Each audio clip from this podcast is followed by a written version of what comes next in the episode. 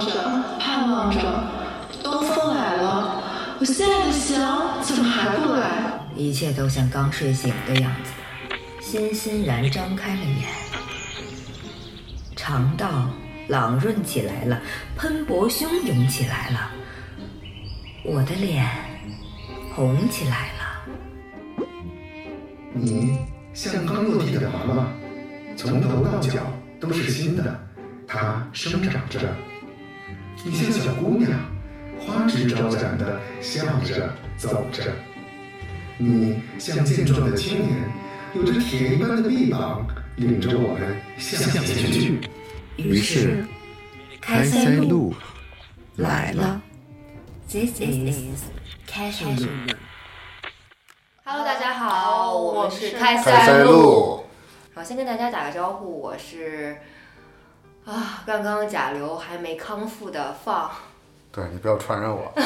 我是爽，我是盼。那我们这期。聊点什么话题？说一说上周咱们都干了些什么吧。对，第一期结束之后的状态是吧？嗯。呃，第一期录完了以后，然后经过了漫长的等待，然后我们终于第一期上线了。对，我们大概经历了十天左右的策划和制作时间。嗯。嗯啊，这个制作为什么拖了这么久？解释一下。因因为宕机。嗯呃，包括两种宕机，一种是我的电脑宕机了，十、嗯、年的老苹果就有点要，嗯、呃歇菜，然后加上我自己的本人宕机，因为这个大家众所周知的原因嘛，然后我就发了三天高烧三十九度多，我的脑子到现在也没有太恢复，所以如果今天我有犯傻的话呢，那请大家见谅。对，这就是我们的节目效果， 所以就是天灾人祸啊、呃，放后来干什么了？这一周盼找工作，哦，我是面有了两场面试，至今还没有收到结果。但是高兴的是，我上周去了趟动物园儿，然后看了看动物，缓解了一下这种焦虑的情绪。哦，哦第一期节目录制完之后呢，我开展了这个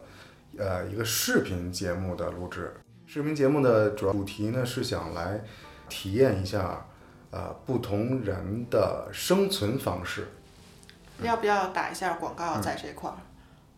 嗯？呃，对，如果您感兴趣的话，可以在短视频和抖音的呃 APP 里面搜索“话说北京”，就可以收看到我的视频节目。那你们这次去拍视频都干嘛了？拍视频捡破烂儿。哎，我很好奇啊， 你们那个捡破烂的活动最后挣了多少钱？挣了十几块钱，不到二十块吧。然后你们吃了什么？其实，其实坦白讲，应该叫没吃。但是我的那个合作伙伴，他本来我们是计划每人买一个烧饼，然后再买个矿泉水，这样就够了，能足够充饥。但是结果他在半路。冲到了一个副食品店，就是买了一大肘子，没没哪儿买得起大肘子，买了三块钱的素丸子，解馋。对，啊不过这个体验确实也是挺有意思的，因为，嗯，我们现在这个状态呢，还有这个浮躁的社会，我们想体验一把不同职业的人群他们的生存方式是怎么样的，于是我们就放下了所有的这个包袱。放下了身段，然后从最基础的体验了一下，如果就捡垃圾、捡瓶子、废纸壳儿，能不能养活自己，让自己活着？然后实验的结果是成功的，确实可以。也就是说，你们一天挣二十多块钱？对，十几块钱不到二十。那你们还有路费呢？如果啊没有路费，啊对，没有成本，这个只能忽略不计了。啊对对对，啊、如果进行一个。长期的这样的生活，嗯、啊，呃，温饱是可以解决的，是吧？ 温饱绝对能解决，就是你也肯定不会有什么肥胖的担心嘛，因为根本吃不饱嘛。而且还在锻炼，对吧？对，走了两三万步。这个算是你们的一个体验吧，也算一个消遣的方式，啊就是看似是体验别人的生活，啊、但对于你们自己来说，其实也算一个一天花费了一天消遣，对，释放了一点压力。是的，是的。它对我们来讲，啊、呃，怎么说呢？呃，是一种体验，同时也是深入社会的一种感悟。呃，因为大家的生活都很浮躁嘛，就是不同人的生存方式是怎样的，通过我们自己的亲身体会做一个了解，然后也让广大的网民、观众、听众朋友有所了解，不从不同这个阶层的人他的生活是一个真实的什么状况，还是挺有意义的。所以我们今天来聊一聊的内容就是，当你感到痛苦、无聊、寂寞以及伤心的时候，你嗯会做一些什么？就比如你们昨天去做的这件事儿，我觉得也是一种方式。嗯对，就是你们有没有什么特殊的，然后很奇怪的事情，是让自己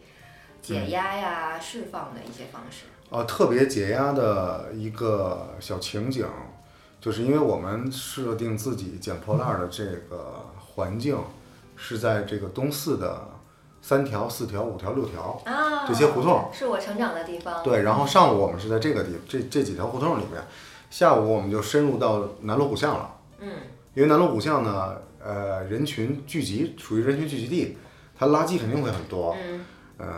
让我们觉得特别宽慰的、特别解压的，就是刚才盼问的那个问题，就是我们受到了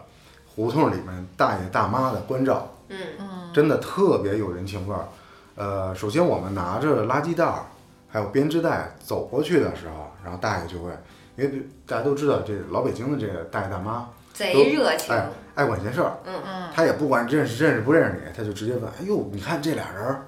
像要 饭的。”然后，然后我们俩就我们哥俩就说：“对对对对，大爷，我们就是要饭的。”然后他就会那个特别热情的告诉你们：“这不行，你们要不着，嗯卖不了钱。嗯为什么呢？因为我们当时出发的时候已经是早高峰，期是过了。嗯大概九点半左右，已经在胡同里开始捡了，然后各种胡同里边摆放的垃圾桶啊，然后地上啊、车筐啊、三轮车呀、呃汽车底下都扫都扫一遍，呃，收获非常少。然后大家一看，这这俩人儿破破烂烂的，拿个垃圾袋儿，然后他说你捡不着，为什么呢？因为环卫工人在你 天没亮的时候人都捡走了。嗯已经讲过一遍了。于是呢，这节骨眼儿上就来了另外一大妈啊，你们干嘛呢？一打听，听说我们干这事儿呢，就把我们领到她所居住的那个院子里，嗯把她家里的那个纸箱子、汽水瓶儿、矿泉水瓶儿。最让我们感到意外的是，她还把她那个邻居的门儿全敲开了。嗯他妈好热情，啊她把她，她让她邻居把所有的这个废品也都送给我们。这叫众人拾柴火焰高。反正就让我们感受到了这个许久没有感感味到的邻里之间的这种感情。那你们去哪卖呀？呃，在三条、四条、五条捡，在六条就卖了。哦，啊，你们有没有感受那个踩瓶子的快感？菜品有，当然有。对，这这还是比较专业的一个动作对。嗯。然后更更让我感到意外就是更专业的动作，其实。不管是废品回收站，还是最后收走垃圾的那个重型的卡车、轻型卡车，它都会给纸壳儿上洒水，增加重量。哦，就即使你是自己把家里存积已久的快递的箱子攒在一起，你不做这个动作，收走你这这些纸箱、废纸、废纸壳的这个收收废品的呃人员，一定也会做这个动作。嗯嗯嗯行规吧，我算透露了一个行业内内幕。对，我觉得你这个跟我解压的方式有一点点像，嗯就是我情绪会低落的时候，我可能会想去菜市场，嗯，这样的话就是会跟这些热情的摊贩的大爷大妈们交流。虽然我比较社恐，但是你总要询问价格嘛，嗯然后你开口说话的时候，他们那种非常热情的，就会瞬间会感染到你，哦然后这种市井的这种气息，啊，而对，且看到就是市场会有这些玲珑满目、非常新鲜的食材的时候，你的心情就会被调动起来，然后在选购的时候，然后再跟这些摊贩，然后大妈会闲聊一两句啊，或者是让别人送个小 葱啊，然后有的时候。比如熟客啊，他可能会会问你一两句嗯最近状况啊，我觉得那个时候心情就会暂时那种低落的心情就会减少很多。其实就是深入生活。你看那对个最近特别流行那个《狂飙》那个剧嗯，啊，张颂文。嗯他在没有剧的时候，就和自己居住地下面菜市场那些呃菜贩子打成一片嘛，对吧？一边生活了，一一边了解别人的生活了。对，而且南北方的菜市场差距其实还是挺大的，嗯北方还是更豪放一点，然后南方你就是可以论个儿买，然后处理的会更加干净一些。放呢？其实我跟你们完全相反，嗯嗯我是一个在这样就是我自己状态不好的时候，我是没办法和别人沟通的，嗯，甚至我是一种我反对和其他人产生交流。当我感觉到我自己情绪低落，或者我需要自己自我处理的时候，我是会做一些一个人的事情，就比如说我以前，呃，我我不知道有没有人会跟我一样，就是会坐公交车。专门坐一辆公交车，然后上去找一个靠窗的位置坐下，然后路上可能听着歌，可能看外面的世界。就其实有时候你是不知道我上的这辆公交车是去哪儿的，嗯，我没有就是目的地。坐在上面，然后让他给我从起始站或者中途的某一站带到终点，然后在这个路上大概有半小时、一小时，通常都要多于一小时。哦在这个时间上，我就可以通过看路上的所有人，他们在做的事儿，然后他们的千姿百态，给自己一种思考。我就是在这样的过程中思考我让我痛苦的事儿是什么，我该怎么办。以及他们都是怎样活着的，能不能给我一些启发？总之，对我来说，我觉得观察人是一种我的解压方式。比如说在咖啡馆儿，嗯，呃，因为我以前也有写作的习惯，我会愿意在咖啡馆儿里面坐着，然后观察我身边的人，我思考他们是什么样的关系，一男一女，哦他们是不是在相亲？他们是在谈事儿，还是他们在面试？哦，当时还挺逗的。就有的时候你会发现，面试的一男一女和相亲的一男一女问的问题都差不多。你只能通过微表情来判断他们是一种什么关系。啊，这还挺有意思的。对，我也看到像那个，我以前很喜欢一本书叫《咖啡苦不苦》，嗯，就是他讲述了他去全世界欧洲啊很多呃著名的咖啡馆，有很多像巴尔扎克他们写书的地方，呃，来记录他去这个咖啡馆里面的状态以及当时听到的故事。他们说就是很多欧洲的作家，他们都是在咖啡馆里面。上班的就每天定时嗯会去，然后坐在那儿，可能在发呆。那可个能咖在啡写馆那生意一定不好。对，而且好像每个国家或每一个城市都有那么一个作家咖啡馆，嗯，啊对，大家就是作家聚集地啊这种。啊在，这我块儿我感写我作感觉北京也快有了嗯，以前雕刻时光就还挺有这个氛围围的，啊，对，只不过没有作家写。台湾有一个咖啡馆是在忠孝南路那块儿，就会有很多作家之前会去在那块儿，然后写一些故事。就是每个城市都会有一个这种坐标性的。啊，其实我觉得听了放描述他这个解压方式，我觉得其实还挺浪漫的。嗯，对你其实是那个公路范儿的，嗯而且你必须得看到这个花花世界，嗯，是吧？然后你，呃，还有点窥私的感觉，然后你在那猜测，就你并也并没有把你的思绪停下来，对吗？对，你对只不对过是用用其他的别人的那个生活的状态，还有一些景象啊、动作啊，或者你读唇语，然后你再揣测他们的生活，嗯然后用这种方式来分心，呃，这个就是男生和女生很大的一个区别。男生来讲呢，比如说我自己啊，如果真的排解不掉这个压力，对我比较嗯有效的方式，大声唱歌，或者运动，或者一边运动一边大声唱歌。嗯嗯效果还是挺好的。呃，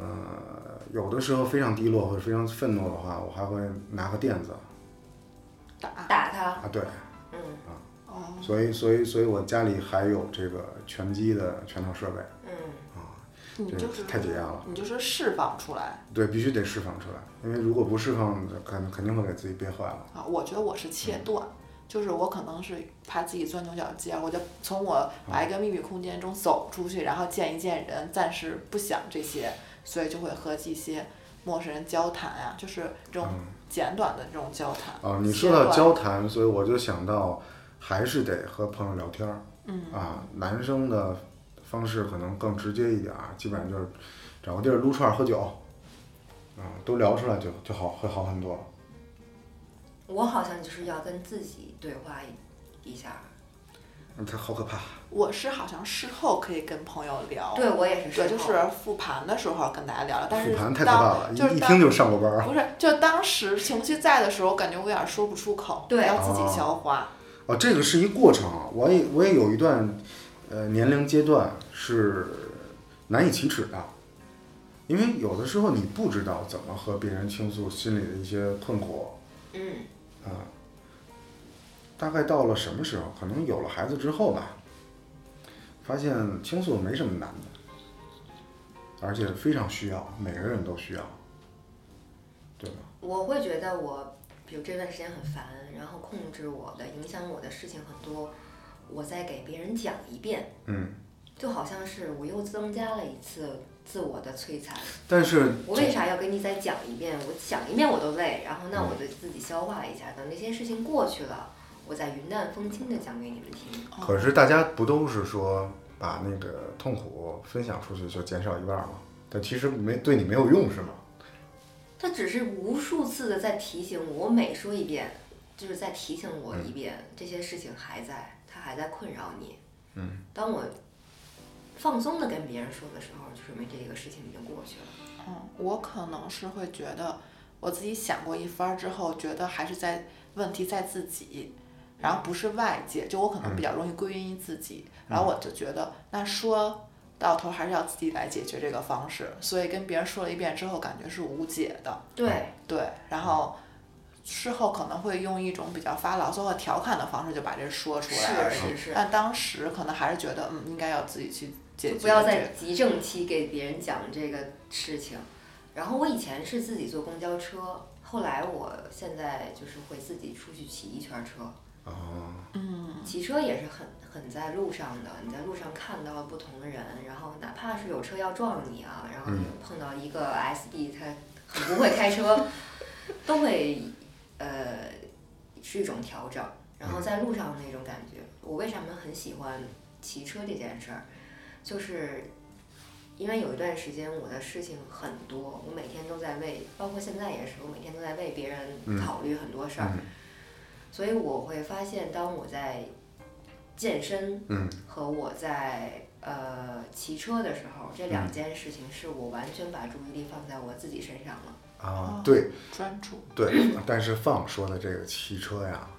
不是我们的。对，不是不是普广泛意义上的骑啊骑车，摩托车，对，骑摩托和现在比较流行的骑行，身体所释放的化学元素是完全不同的，嗯，那你说骑摩托车它是一件运动吗？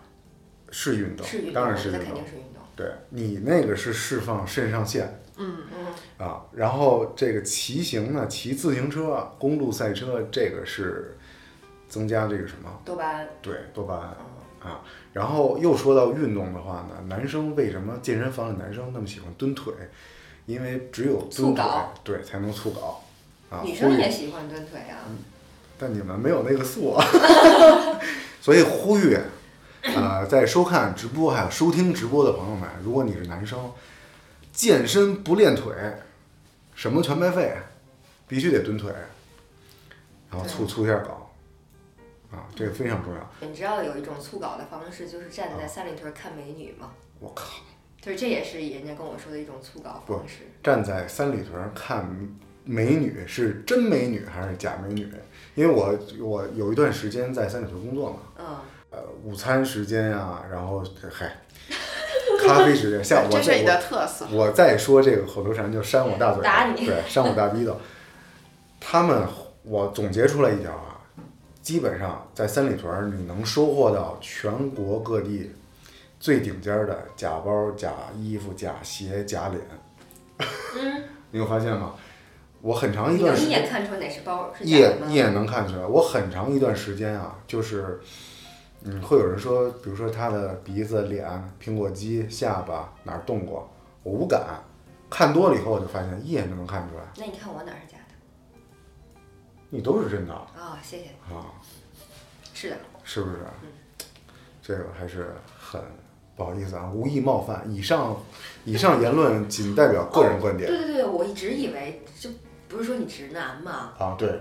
我对，觉得我上一期的那个节目评论里面，啊，还有好朋友的关注，有有很多人说这个很担心爽被网暴啊，就是完全不用担心啊。首先第一个呢，我们现在节目没有受到那么广泛的关注；其次呢，我特别喜欢网暴，都来网暴我，黑粉儿也是粉儿。我想说的是，就是对于直男来说，他们嗯看到一个美女是看不出来她啊，首先最低层次的啊，就是更高更直男的人，就是看不出这女的化妆没化妆。啊啊然后再高级一点的呢，就是就是看不出来她有没有度过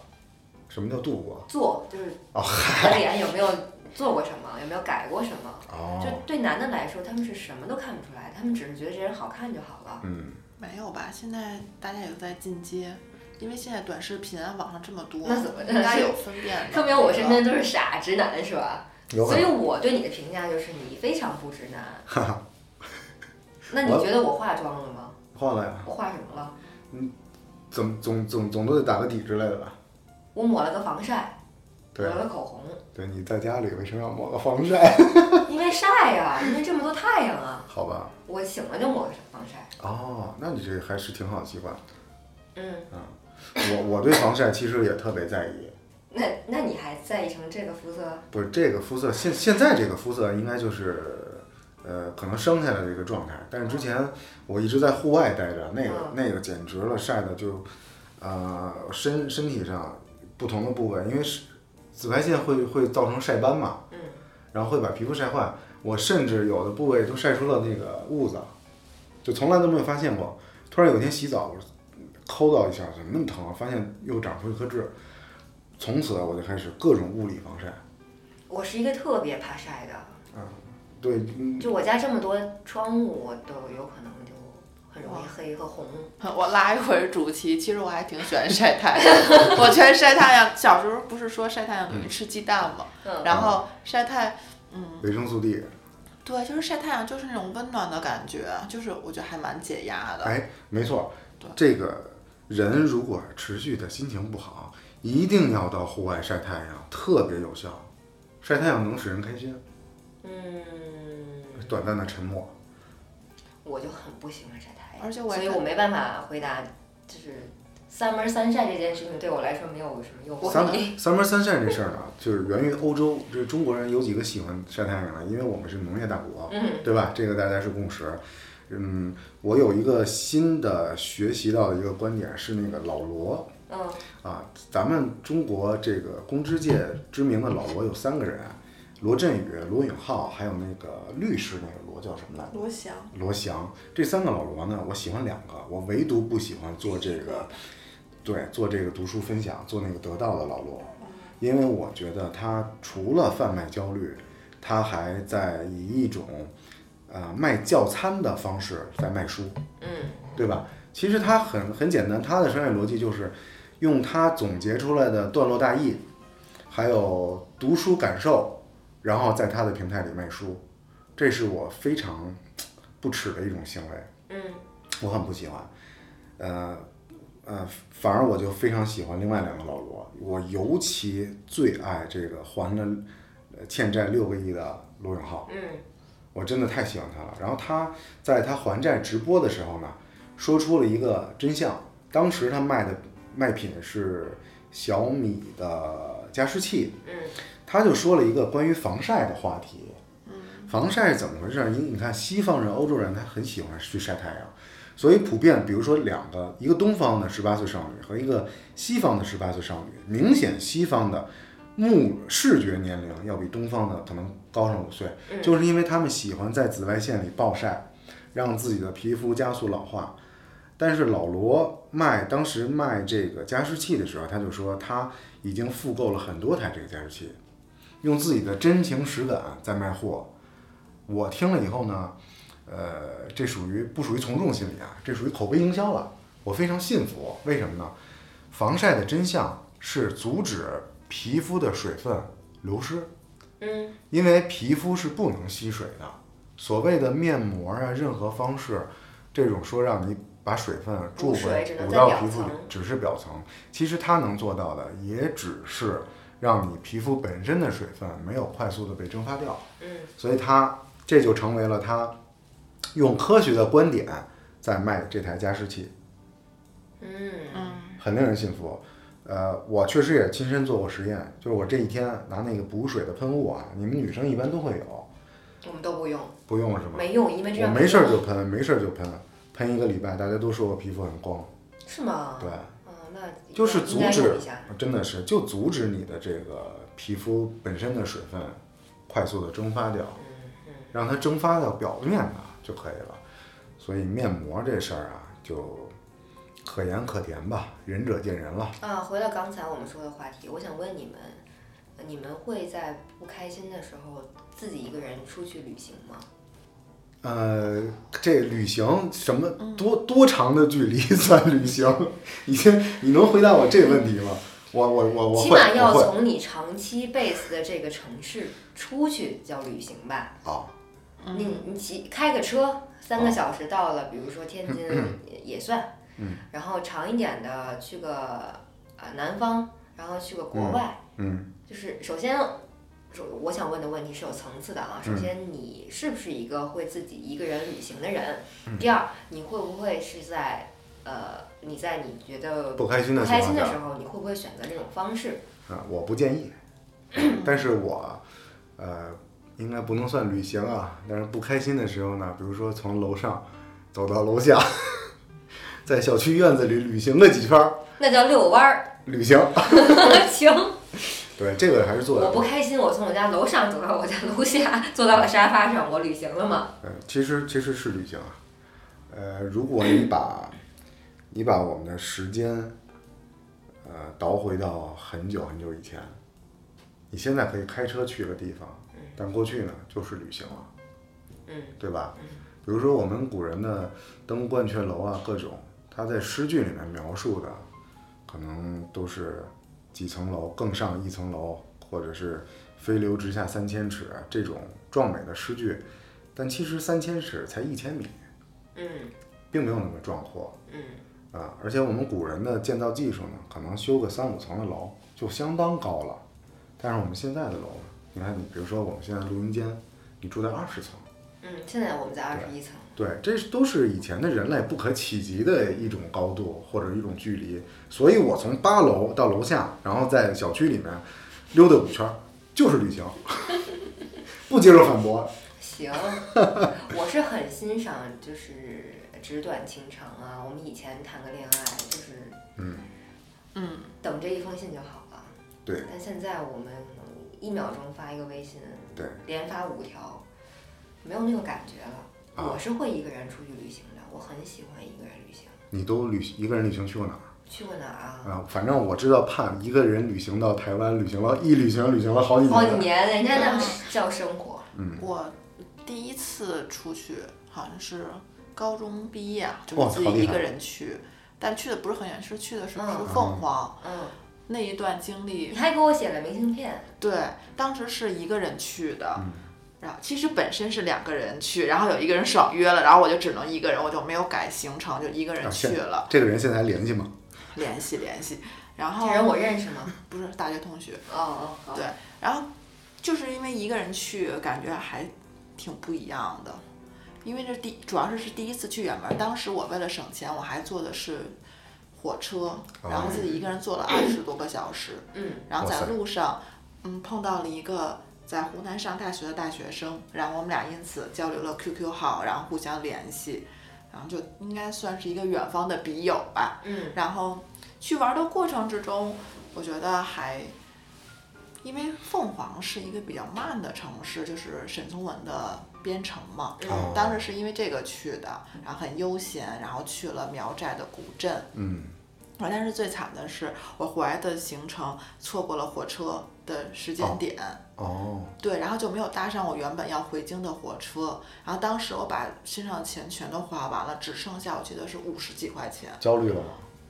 我觉得当时第一个是想办法我要回北京，就哎是你那个时候没有手机吗？你有上手有没手有机，但微是信，那个时候对没有那时候没微，那微个时候信嗯还没有，而且那个时候手机的充电还是要把电池拔下来，然后啊充在一个哦加在一个充电器上，然后去充的那种手机。嗯然后我当时就是去了火车站，特别他们当时火车站是特别小小的一个火车站，我就问怎么才能回到北京，然后没有直达的嗯车，要中途转站到一个地方，然后而且都是站没有票，对站票，站票，对，然后我就用我身上仅有的钱买了两个火车的站票，回的北京。这一路上就非常的颠簸，就走在那个过廊的地方，然后和那些应该是算是农民工还是务工人员，哦大家都是站票，然后我们就坐在那块儿睡觉。当时确实没有这种害怕的感觉，然后也没有觉得是自己女是女生，夜里就跟他们一块儿睡在那块儿，就当时就就很疲惫，只是嗯很想回北京。然后中、哦过程中也会遇到一些，嗯。游客，然后大家会聊一下天儿啊，然后他会给你让一些座位啊，然后而当时我的手机还没有电了，哦，然后不知道怎么联系家人，然后家人可能因为原定的票可能是下午回来，但是到晚上还没有回来。我第一次就是在火车站向别人借手机，然后别人以为我是骗子被拒绝，我当时就嗯不知道呀，因为当时太小了，十几岁不知道要怎么求助，然后就一直就很惨兮兮的管别人借，然后用最后剩下的十块钱买了一个。嗯，公共电话亭的电话卡给家里报了一个平安，哦，还真是那会儿还有那个电啊话对，第还有就是很古老的时代，是嗯一几 年，一咱们10高年中应该吧是咱们是零九年上大学，对，我记得是啊或者零九零八年的样子。对一零年那那个时候去，就是现在那个当时去，我觉得印象深刻的就是那些景色，其实好多我都忘了，但是这个旅途之中那种颠簸，我印象还挺深刻的。但我唯一觉得很好就是我竟然没有畏惧，可能当时年龄就是很小。对，我觉得你超勇敢。我也对，没有害嗯怕。然后，而好且厉害我当时不会是因为你没有钱而害怕。我嗯我如果我现在手机没有电或只剩下多少电，我一定会很恐慌的。嗯当时就是想着是怎么能回来，或者当时想不行的话，在火车上管别人借一下钱，然后再还想方设法还给别人也可以。我觉得那个时候你已经把自己逼到一个绝境了，所以你嗯什么方法、什么都会尝试的，对吗？是，但是我印象感觉我当时没有特别害怕，我觉得坐那个站票还挺悠闲的，然后换了、换了一个回回家的路径，因为之前是坐这趟车回来，然后回来的时候可以倒一个站，然后看一看不同的景，那个时候就比较放松，哦，觉得是觉得自己赚到了。对，而且觉得是在路上也是旅程的一一部分。嗯，嗯对，我觉得那个时候就是抱着一种想要去冒险的心态嗯吧。其实那个冒 险，看景儿，然后坐车，对我来说什么都可以，只要对是去对外对边对对看看就好是是，是无论是看到什么都无所谓的心我情非常认同。啊哎。你你这段经历跟你男朋友分享过吗？好像没有，因为我其他人我跟别人说过，但别人好像很少有那种一个人去旅行，有我些人不太喜欢一个人旅行，嗯然后我觉得一个旅人旅行就很很轻很自在，对，对，有不用有规划没有行可程。能就是你确实是跟别人一起旅行的，但是你整个的过程就好像是你一个人在旅行。也你没就是有站在你，所以你为什么会问她男朋友知不知道这件事儿？对，因为因为我为什么会问呢？因为我觉得通过盼刚才这这个描述，我觉得他是一个沉稳、勇敢，呃，果敢聪明的女孩儿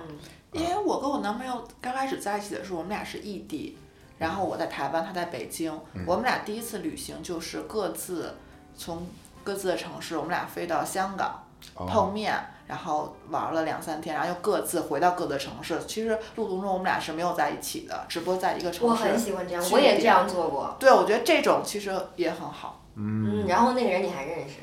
嗯，当时是，哦，又到了八卦环节，就是耶，当时是清明节还是什么端午节，然后咱们放假。嗯。放假前就他他就说我他要休假了，他要去福州，哦，然后我就说我说我放假以后我要去厦门，嗯但其实你们全都不知道我们俩当时在一起。嗯，然后他是天天在说他要去福州，我是在说我要去厦门，然后我就一个人去厦门，他一个人去福州，然后我们在厦门和福州中间是某一个站吧，我忘了是他来厦门找我，还是我去福州找他，呃，玩了个五月，然后我们就又又在一起了一几天，然后我们俩一起坐火车回来的，很哦，好。所以回到办公室，我我们仍然说的是我去厦门了，啊，然后他说我去福州了，但是大家都没有想到是我们俩一起去的。对，这大其实大家当时都没往心里去，谁会多想呢？就 你自己比较想，你们都想的没比较有多。把我们俩往一起想过。对，还真是，你说这个问题还真是这么回事儿。哎，反正放的这个经历、啊故事都是比较浪漫的色彩，啊，我是双鱼座。真的是很浪漫。嗯，哎，我继续给你们讲一个一个人旅行的故事。好啊，呃，上大学的时候有复习周嘛，复习周就是有两考周、试三周要考试了，嗯然后那段时间就不上课，让你其实就是突击周。 留下来复习。但是我人我就都学完了好像，然后我就没事儿干，我就自己买了张火车票，也是三十多个小时去厦门。嗯，你那么爱去厦门，哎呀，我好想去厦门。我也好想去，厦门想跟再台湾有去什么区别吗？其实有点很像，百分之对七十吧。是吧？哦，我好像第一次远程的独自旅行就是去厦门，所以我那哦次会跟他一起再去厦门，就是我对那个地方还是有记忆点的。哦，然后那个提醒提示一下，你说的那个他，故事里那个他是因为就是前男友对吧？对呀、啊，OK，继续。对我们的前同事嘛，那就是我们现现在我们的唯一的一个听众群， 你们的唯一一个人，就是我一个人坐三十多个小时火车嗯，去厦门。那个时候我妈给我打电话，她说：“哎，喂，你在学校怎么样啊？”但是我在火车里啊，嗯叮咣叮咣，然后我就捂在被窝里面， 捂在被窝里面，我说啊，我复习呢，挺好的，什么的，嗯然后就骗他，我妈也没听出来我有什么异样，然后我就自己去厦门玩儿，然后住的很便宜的那个青旅啊，情侣，第二天早上从厦门这个码头去鼓浪屿，嗯，我想我要坐最早的一班，然后我要去那边看日出，大概四五点钟吧，就是在那个渡轮上面，全都是去呃还是鼓主浪屿，不是不是，全都是去鼓浪屿上面卖东西啊、卖菜哦那些小贩，就是嗯他们都是把这些原材料早上很早一般都运过去。然后这一趟船上面只有我和另外一个男的，对，把那个小贩的菜都买我买完好像了。知道这个故事，你当时好像跟我可能跟你讲讲过过。对他是不是写生还是摄影摄给你拍了？嗯没有他，就是就是在那条船上那个时间点那个早晨，大家干的他们忙忙碌碌的一天的开始的时候，嗯只有我们两个看上去像异乡人，哦，然后只有我们两个看到对方，感觉到是同乡人。哦，然后我们俩就站在那个船的边儿上看着海。他问我你从哪儿来？我说我从北京来。哦，他说我也从北京来。这个时候最容易磨出火花。对，他的旅行其实都是和人有关系。然后我们俩就站在那相个偶，但是我当时想就是不要那么那么强迫的进行这个偶遇和艳遇的环节，尬就聊一切嗯一切看缘分了。啊然后我们俩这一天就在鼓浪屿就下了船以后，我们各自走了。然哦，后在这一天，我们在不同的时间段，在鼓浪屿里面碰到了三次。啊当时我告诉自己，如果再碰到第四次，嗯，我就去跟他再主动说一些话。哦，我觉得他看我的眼神也有类似的感觉，只是我没想太刻意去 push 这件事，两但个是孤并独没有的第灵四魂次了。两个孤独的灵魂出现在了同一座孤独的岛屿。哎，你记得鼓浪屿后面有一个学校吗？往后走，嗯嗯，对不对？对，我知那个学校有点像荒废，但是好嗯有一点点荒废在山的里旁边。然后呢？你想说什么？就是我不知道，我去了一次之后，我是一二年去的鼓浪屿，后来在每一次每隔几年我都会梦到一次那个学校，那个学校在我的脑海中印象很深。我不知道为什么学校那景象总是，反正出现在我梦里，应该出现过三四次。然后，但是我这十年我没有再回去过，所以我就还挺想再回去看看那所学校的，不知道还在不在。你你现现在科技这么发达，你为什么不先用 Google Map 来看？ 对，啊我就觉得应该实地考察嘛，因为它总是在我的想，它在我的脑海之中、记忆之中嘛。啊那我就我的问题就来了，那你当时为什么没亲身？你在那儿的时候为什么过去没过去看看呢？我我去看看了呀，啊他只我是就在是想，我就是去哦过那个学校，然后回来之后这十多年中，我好像梦到过几次那那个当学时校，那个学校的状态是什么？你进去看了就没有人是吗？没有人。他当时是，所以我当时不知道那个学校到底是荒废了，还是只是因为周六日就是不上课。我也有那个感觉，它是不是像更像个幼儿园？对，我就觉得好像是不是在营业，就是正常的一个学校，有点像电影里边儿没有到恐怖片儿那么恐怖，反正是嗯那种半荒废、半不荒废的学校，而且我们是可以进去的。然后它因为是在厦门，它有很多那种热带的植物，把嗯那个学校给包围着，有一点点阴暗的感觉，就是阳光会洒进来。在我的印象哦中是像这电样影里的，面的画面，对。后来我一度都怀疑自己的记忆是不是我看哪个电影我会有这个学校，我都不知道这个学校是不是真实存在过。我就，所以我刚刚问你是不是应该有过鼓浪屿后山有个这种所以所以学你也校？看见过是吧？对嗯，这件事情值得我们在一起去验证一下啊！但我刚才你说这个事儿的时候，我想到了一个也很浪漫的厦门的事儿，就是我第一次一个人去那儿嘛，当时我上上大学，然后我心里有一个有点暧昧的男生，就是我也不知道我们俩之间这算不算爱情，然后路上我就想我要把这件事情想明白，我就拿了一本也不是哪儿捡的一本书，叫《情人》，就是那个呃越南的那那个故事。就拿着这本书坐在火车上看，看完了到了鼓浪屿的一个咖啡馆里面，就正好看完了，我就在上面写了我的邮箱和电话，好像是写了名字，然后写了一句我喜欢的歌词，就把这本书放在那个咖啡馆里了。这件事情就过了很多年，等等下一次我跟我们那个前同事，我的前男友，我们俩一起再去到我再一次一个人到了鼓浪屿的时那本书又出现了候，我真的去那个书那个咖啡馆找那本书了。啊，真的在我跟他们说我想要一本什么什么样的书，然后写着什么什么。他说我帮你们找一下，他们台湾腔说话很 nice 嘛，可能在我闽南语，闽南语可能在我们另外的一个库房里面，然后他们真的给我找到，他们邮寄给我了。嗯，好浪漫，那本隔书了就是时空，隔了大概有七八年，我又拿到了那本书，然后呢？就没有然后了。啊，那那本书现在在哪儿？ 你想把这个浪漫的故事所以给破坏所了。以终究还是错付了。是错付了，但是我当时跟我有暧昧感觉的那个男生，还前两天来我家给我送了春节的礼物，但又我们俩也不会怎么样，但就是人还是在的，故事只是过去了，只是发生了新的变化。听众朋友们，观众朋友们，你们知道一个直男坐坐在这两个浪漫 的、充满了浪漫幻想的小女孩中间听这个故事是有多么的痛苦？哎但那我想问一下，你你觉得浪漫是什么？发生在你身上，你觉得浪漫的事情是什么？你让我们俩也浪漫一下。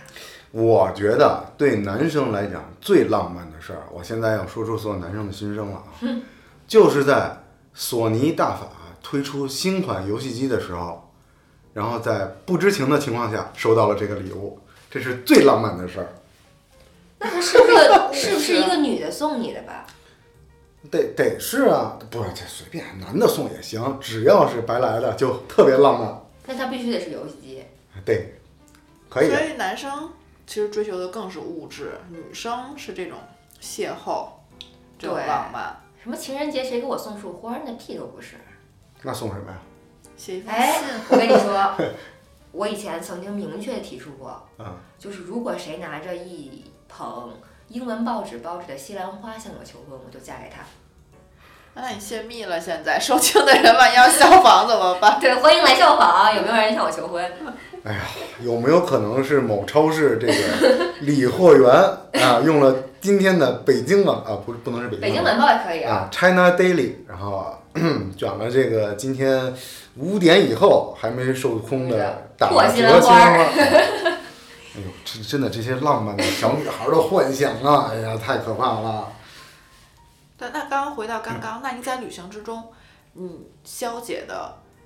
你为什么会认为就是消解了呢？是因为转移了环境吗？嗯还是说你自己的状态也会随着旅行就变化了？嗯，一个人换了一个新的环境，只有你自己的时候，你好像更能知道自己是谁，能干什么，能为自己做什么，就是要抽离。你刚才说的那种是戒断，我说的是抽离，就是我要把我从我原来的环境中抽出来，重新再放到一个类似真空的环境里，自我审视和感受。这么深奥吗？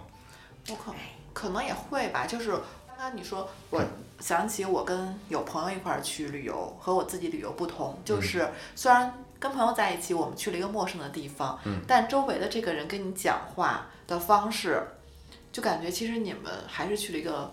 对熟悉的地方，因为就是那种熟悉感随影而在嘛。对，然后我是一个很爱照顾人的人，嗯啊，就不会放松。我只要是跟别人在一起，我都会就是下意识的我爱你或者我不爱你，就是都会有下意识地照顾别人。好品质，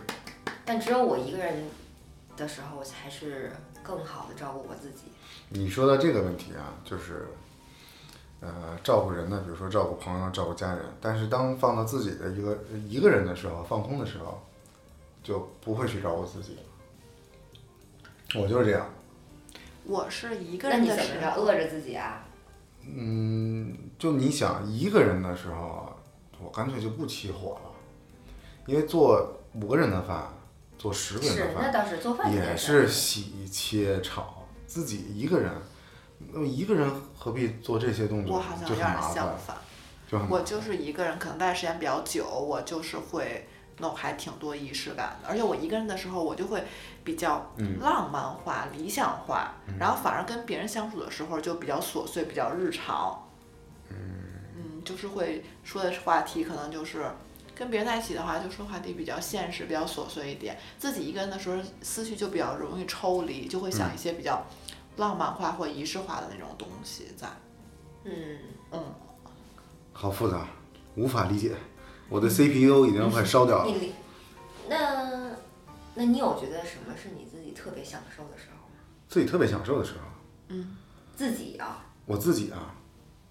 嗯，就是调一杯自己喜欢的鸡尾酒，然后坐在沙发，不是坐在沙发里，呃，陷在沙发里 chill 一会儿，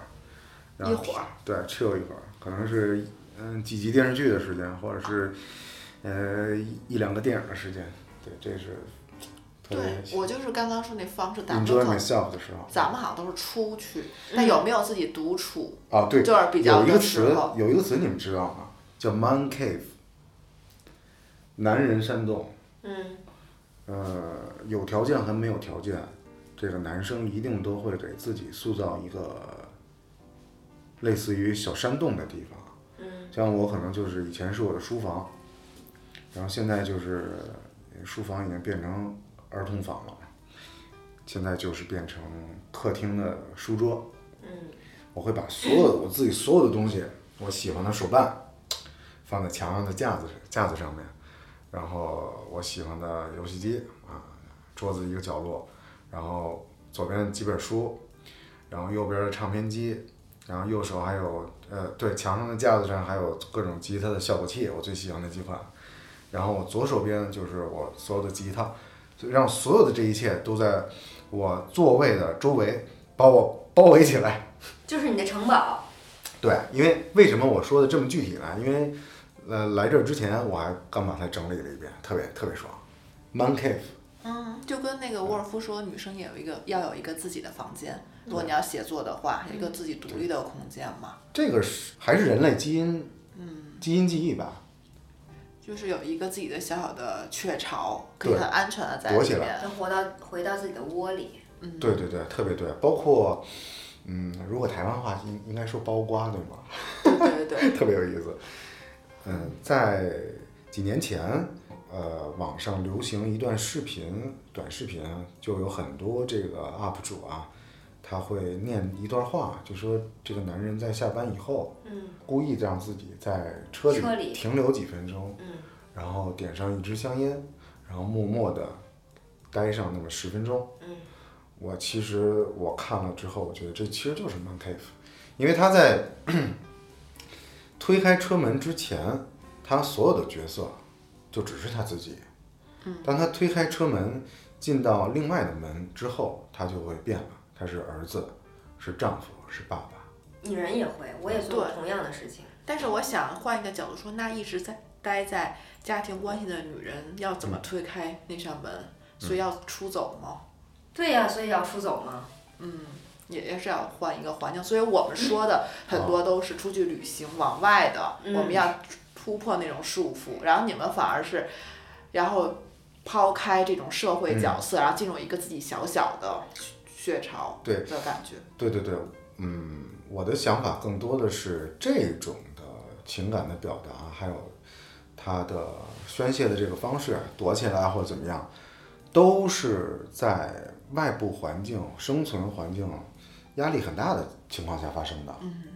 当你没有这些东西的时候，你可能就变了。而且我还想到之前我们有另外一个女同事，嗯，浩浩，她有一天是出于某种原因啊，已经记不得了，但是我非常清楚的记得，她说，呃，也是和另也是三个人，我跟浩浩还有另外一个同事，呃，她突然问我说，叔叔，那个你你猜女生最好的让自己不嗯心情变好的方式是什么？然后我不假思索的告诉她，睡觉，不是吃东西吗？不是就睡觉，睡一觉就好了。哦，我我也看到说男的靠吃，女的靠睡，对，有这说法，是嗯吗哦有这说法。嗯，那我好像就是靠吃东吃，嗯我应该是睡。我之前是靠吃东西，嗯现在我把这个戒掉了。不开心的时候吃东西是正确的。嗯，你不开心的时候吃东西吃吃吃什什么口味的？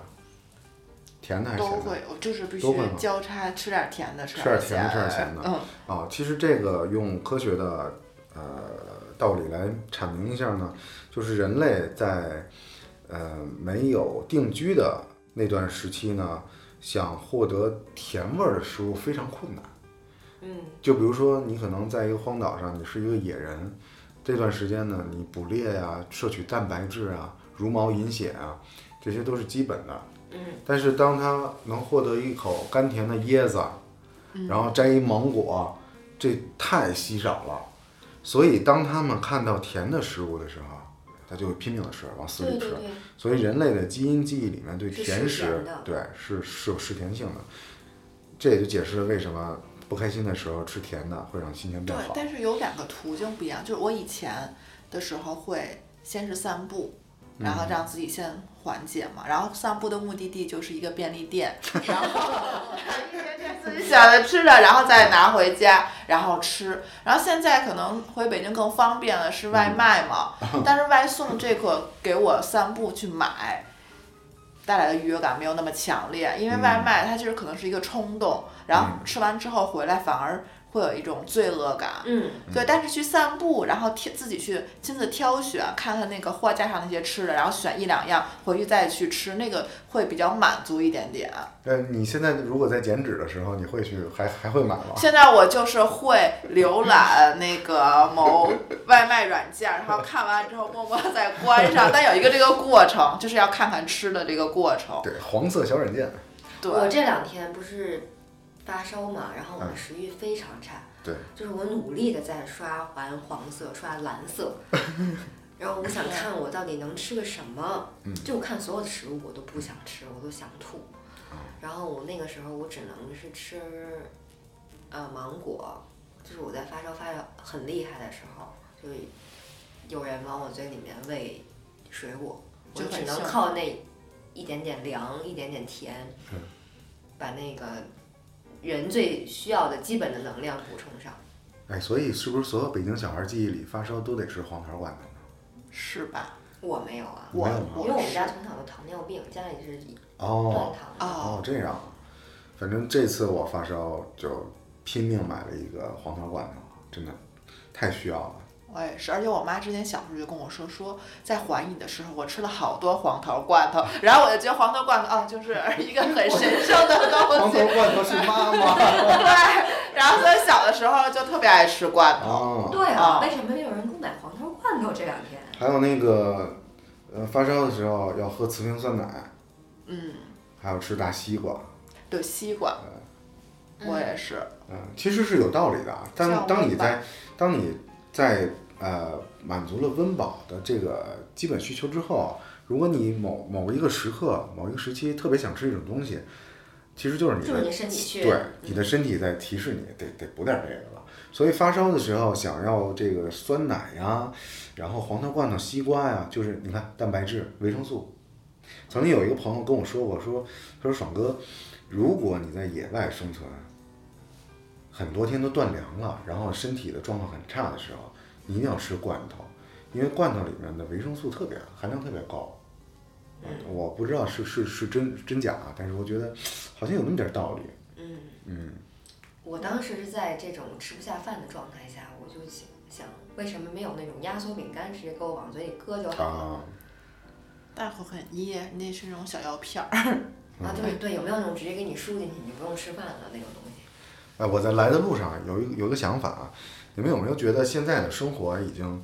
跟呃我们小时候幻想里的未来世界生活非常相似了呢？有这种你感当觉时吗是？怎么幻想的呢？呃，是触景生情，是因为我来的路上，因为今天绿色出行嘛，嗯然后先骑着共享单车，嗯骑共享单车呢，现在北京的状况就是小黄黄小黄软件和小蓝软件的骑士，他们都会更逆行。嗯然后我看着他们，我就由此想到，我们之前幻想的生活就是我们也不用做饭，然后一点一个按钮，别人就给咱们送过来了。难道现在不是吗？我们在手机上点一点，然后饭就送来了，多未来感多强啊！有没有这感觉？是，但是我觉得就是反而有点儿想要返璞归真，就是嗯因为刚开始去台湾的时候，台湾的外卖完全没有发展起来，就是无论你刮风下雨都要去小吃店买东西，嗯，然后当然会有一点点不方便，但是是在现在好了对现在已经有，Food 了 Panda 对 Uber Eats Eats 对，然后那个时候你就是无论如何都要出席出门的时候，就是你获取了食物，然后再拿回吃那种满足感，其实比你叫一个外卖，然后那嗯种满足感强非常多。对而且我觉得挑选食物的过程，咱嗯们现在几乎没有了，因为都是从网页上挑选，你看不到食物本对身嘛。没看不到质感，啊对，所以看不到质我感比较喜欢台湾，就是那种嗯它会有很多小当铺，这比如个说买卤味，你可以自己去选嘛。对，这个有啊这个有两方面啊，它就是让你首先一点是延迟满足，嗯，嗯你从家里从你有这个呃吃喝的欲望，然后到你从家里走到那儿的过程中，你的期盼期盼值，这个增加了你最终的体验感。然后其次就是我们要说那个质感，我们对质感的对感受，一定要亲眼看到实物才有感受。对，而且就是从摊贩走回家这个过程，嗯，那个幸福感就是因为抱怀了期待嘛，想要吃嘛，那个幸福感就对慢慢慢慢就就提升。我觉得这个就是一个挺治愈的过嗯程的，对，有而且，嗯，可能每个城市不一样，我觉得上海。还好，就是便利店特别多。北嗯京虽然很繁华，但这几年北京的夜生活就是慢慢消退嘛。对我感觉现在每晚上如果十点十一点想要就是出门逛一逛的话，就、嗯很多店它就是关门了。嗯没有那种很就是像南方很随意的那种，可以闯进一家小店吃一点夜宵的那种氛围没有了。咱们小时候嗯有啊，东华对，门小夜的市时，候也有，对吧？现在会少少很多。那很久都没有去过美食街，就是那种小吃街。即使有，也不是小时候那个味道了。而且我们就的很那个难门脸儿变化的速度太快，没有那种老店，啊嗯就是十几年的老店，或者你是老顾客很熟悉的那种。现在每个店铺可能一两年就换了。老店的话，如果您是北京的听众朋友，哎咱们那个 店，哎对，就要去牛街。哎那现在住的地方可能周围这种社区嘛，我觉得如果是二环里边可能还好，老店很多，但像这种社区三四环，就是店铺更新速度很快。刚才刚才放想说那个，呃，四条口的卤煮东四四条马啊，路，东四四嗯条口卤煮，但也有变化，它也变了，肯定有变化，肯定有变化。我我上一次去都得有十年前了，是吗？是的那我嗯，可能我有五六年吧。差不多十年前了。对我现在解压的一个方式就是骑小车、自行车，然后去找一家店，然后吃一吃，然后再骑车回来。嗯我觉得这个也是一个挺消遣的一个方式对，然后有那种小风吹拂的那种感觉。那我有，我很喜欢去。其实我可能有一些活动长大的经历，嗯，所以我还是，如果我心情不好的话，我会回到嗯后海你是哪条胡同的孩子？三条的。你是哦，对，咱俩在那个国际台时候聊过这事儿。对，就是我是三条对面儿吉兆胡同，就是美术馆嘛，嗯那有好多蹦蹦床，然后有咱俩的年龄差呢，就是啊，别别提这事儿了。就是你当时就是在我心里非常烦，然后欺负我们的那些站着蹦蹦床不下来的大男孩们。我从来不欺负人。那你去没去过那个蹦蹦床？当然去了，五块钱，两块钱一小时吧，两块还是五块？我太小，我都记不住多少钱，我就记得我老去。嗯，然后总有一些大男孩儿，然啊后在那儿蹦，然后那个我姥蹦姥床就跟我说：“你慢点儿，别跟他们一那块个儿蹦蹦。床是我小学同学他的姥姥还是奶奶承包”的对，。你好像跟我说过对，那你是不是不用给钱？我因为他是转校生，我认识的时候认识他的时候，他都五年级了，哦，所以之后就不怎么玩了，然后我也搬家了。那个时候我姥爷老在美术馆门口放风筝，特哦，别大。我们家是有，呃，就是手做这个传统的，他们都是自己做风筝，哦，大龙风筝，然后很大的风筝。厉害！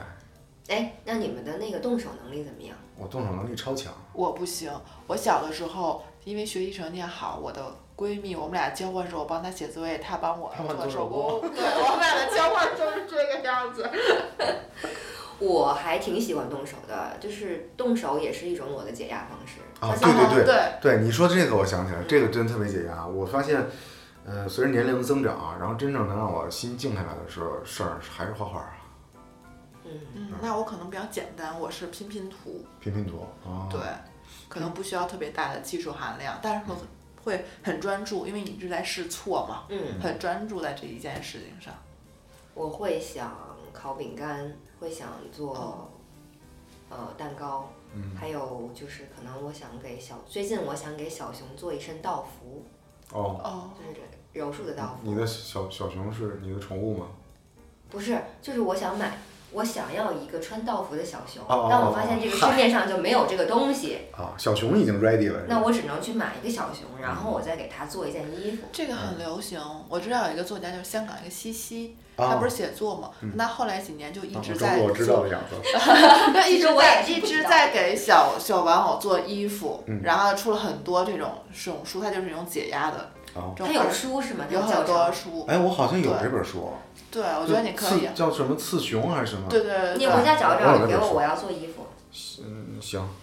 好能的，找到吗？能找到，好吧，嗯因为我的藏书并不多。啊好吧，CPD 可以做祝是吗？就是我有啊，就是就是 teddy bear，F A O。哦， F A O 那个玩具店，然后一进去之后，啊它就会有那个特别大的填充给给小熊填充棉的那个机器，嗯，然后它你可以选好你想要的小熊的颜色，然后填好棉花。它还你看过是《玩具总动员》还是哪个电动画里面的？就小熊，你按它的心脏或者捏它的熊掌，它会说 I love you 嗯，啊，那个特别好玩。还还有有那个还有心跳，有那设个备有比较有那个熊全。。那那道已经有服的那衣种服也不是很多，道服的衣服，看你是哪国的宗教了。比如说你是信奉那个漫威教的啊，那它个都是有。柴犬的，它是我它是是柴犬柔的术，哦，柔术。嗯，我觉得你们可以可以去看看，哦，拿一件旧的衣服改一下就行了。可以啊，哦，可以啊。哦，对，那本书叫《冯熊志》，是哦，不是？好像是，哎，冯熊志啊，对，挺有意思对的。，挺有意思的。嗯，做手工确实是，我还想了一个，就是你们会循环循环播放自己看过的剧或综艺当背景。会会我会。无聊的时候会就会会干这件事，我觉得那个是一种特别熟悉的感觉。我会看那个，呃，非你不可，求职的那个，哦那有啥的呀？可带劲了。我会看《康熙来了》，因为我就是循，就我感觉每期的嘉宾和每一个梗我都已经背的滚瓜烂熟，但我还是要再看。然后对，因为你这个人就是抬抬的对，然后但是那个剧我会放《我爱我家啊》。这种情景剧哎，我不知道为什么没有人这个循环播放马大姐啊，闲人啊，马大姐我也会放。我超爱闲人马大姐。对我小，我觉得我小的时候早熟，就是看马大姐 看的，就是别人在看别人在看动画片的时候，我就小的时候每天回家六点就要我也看是马大啊，姐，我也看，我也看。对啊，那个当时那个叫都什么看剧场？六三零剧场，三六三零啊没错，六点半嘛。啊，反对正就是对对晚饭的时候看《闲人马大姐》嗯哟，那你们看闲人马大姐，你们够早熟的。我看闲人马大姐的时候，我都沙挖刀，高中记不记那得什么了吧？啊，然后莫名其妙又出了一个马大姐糖果，哦，不知 道。那个就是当年出马大姐的时对候出的那个对。糖，当时啊，我那段马大姐热播的那段时间，我住在西安里，嗯然后马大姐里面有一个角色也是胖胖的，不是刘金山啊，嗯也是胖胖的，然后呃短发，个儿也不高。那个人其实是剧组的摄影师，啊，我知道，他就住在我西安里的楼下，是、哦是一个邻居。然后有有有一年我那个偶然从窗窗户望见他了，我觉得啊这好神奇，太太巧了。对对对，嗯我知道那个角色，我也知道他是剧组里的人，哎，对对对，他是剧组剧组成员摄像，但是我忘了他在里面叫什么了。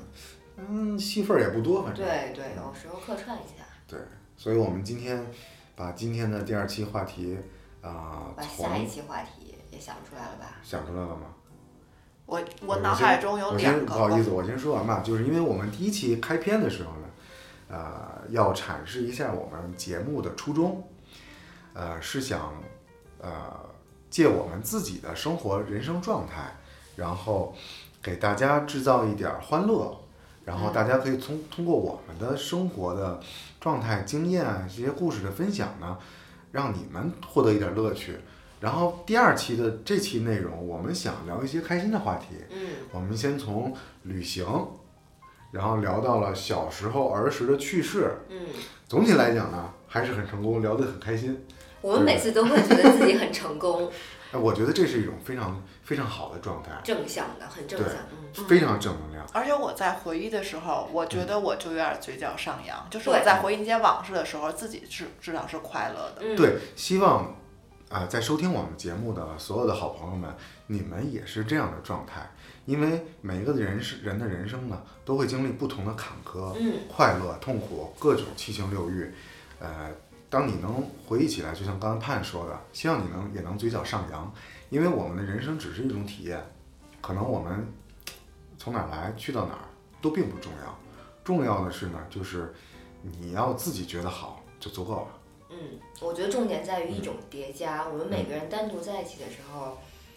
可能不会想到这些，也不会聊到这些。嗯。然后，同时也是因为有播客和我们正在做的这些事儿，才让我们谈到了这些话题。是的，平常我们三个人自己聊天，可能也很难谈到这些，是的。所以也是希望就是能听到我们的听众和抖音直播上面的观众，如果你们有什么想跟我们一起聊的，也希望你可以嗯告诉我们，然后这样我们一起叠加，我们一起想一想有什么